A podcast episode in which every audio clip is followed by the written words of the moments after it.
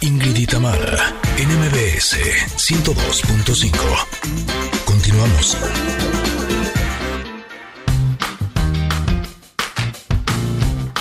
Barriga llena, corazón sano y contento. Nutrición con Valeria Rubio. Cuando escuchamos el guacamole, sabemos que vamos a hablar de cosas que nos hacen bien para comer. Entre ellos, el guacamole. ¿Cómo no? ¿Cómo estás, Vale? Buen día. ¿Cómo están, niñas? Buen día, qué gusto saludarlas. Hoy traemos un tema bien, bien padre. Es un tema más social, un tema más enfocado a México y a su, su problemática nutricional, pero es un tema que desde luego tenemos que contar porque es muy novedoso, chicas. Sí, En de hecho- justo este mes del 2023, el gobierno de México lanzó su, eh, pol- su plan de nuevas políticas alimentarias, las nuevas guías alimentarias de nuestro país, junto con un nuevo esquema del plato del bien comer. Ustedes han visto seguramente, ustedes y nuestros conectores en muchos lados, el plato del bien comer o del buen comer, que es esta guía que tenemos los mexicanos y que nos orienta a nivel población, a nivel eh, industria alimentaria, a nivel escolar, que incluso vienen los libros eh, de, de la SEP, de cómo nos debemos alimentar.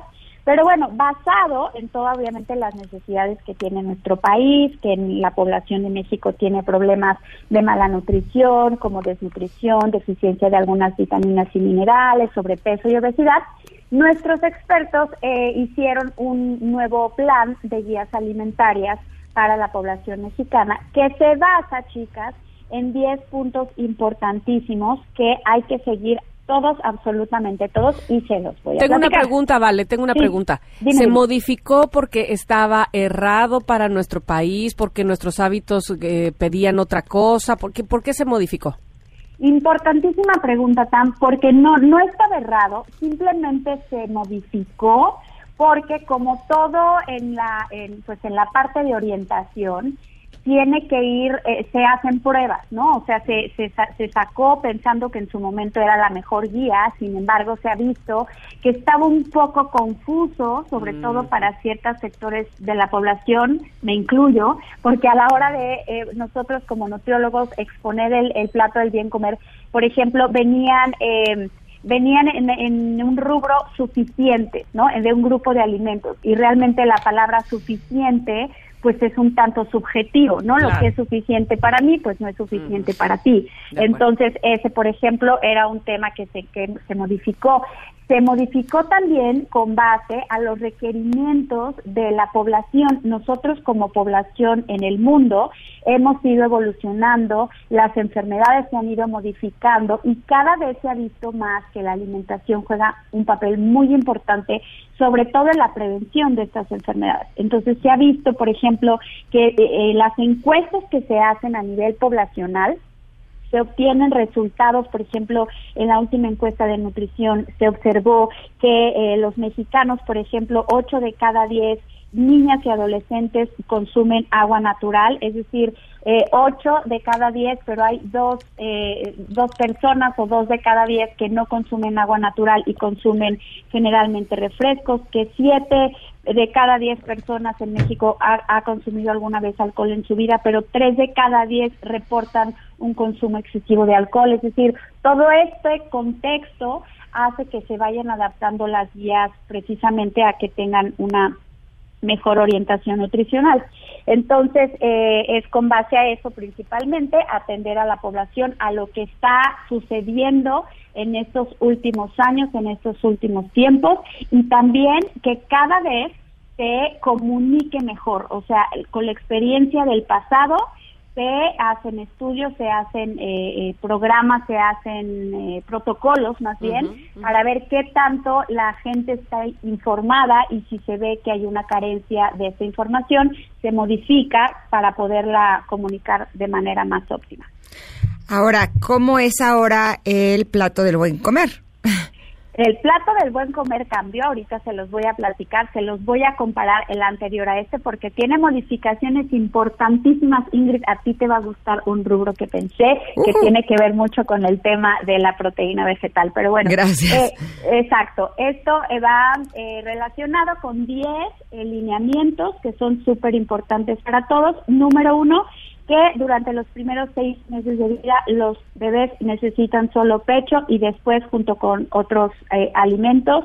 Dos, que la gente debe de consumir más frutas y verduras frescas porque esto no solo va enfocado a la situación de salud del país, sino también que ese es un cambio que se tiene, que no tenía antes, eh, que va enfocado a la sustentabilidad.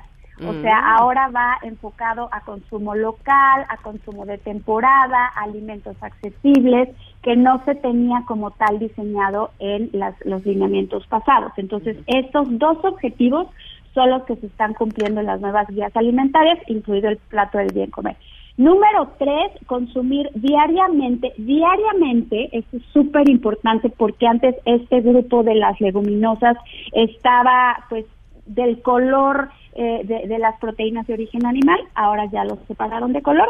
Entonces, consumir diariamente frijoles, lentejas o habas, preparado en guisados, sopas o con verduras.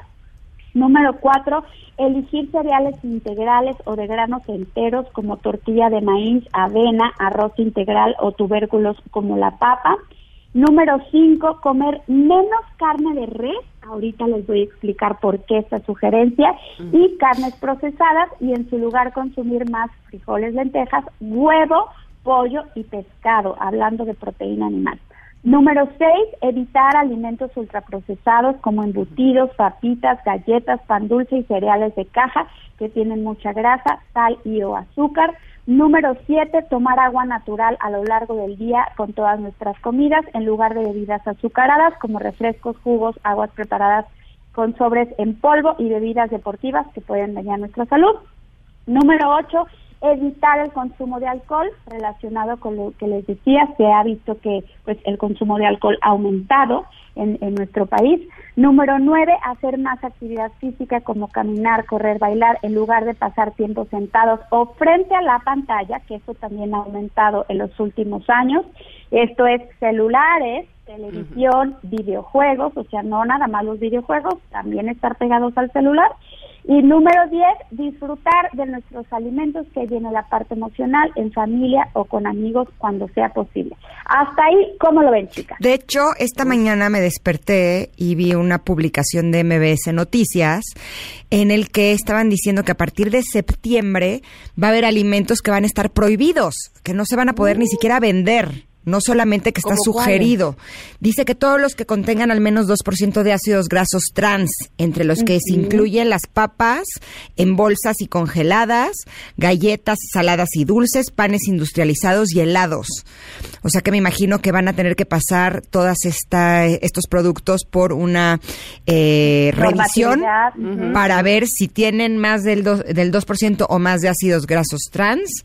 Entonces van a tener que ser eliminados de la venta. O sea, Mira, va a estar reguladísimo y me parece que es maravilloso porque creo que es la única forma en la que vamos a lograr tener una buena alimentación y cuidar la salud de todas las personas que habitamos en este en este país, ¿no?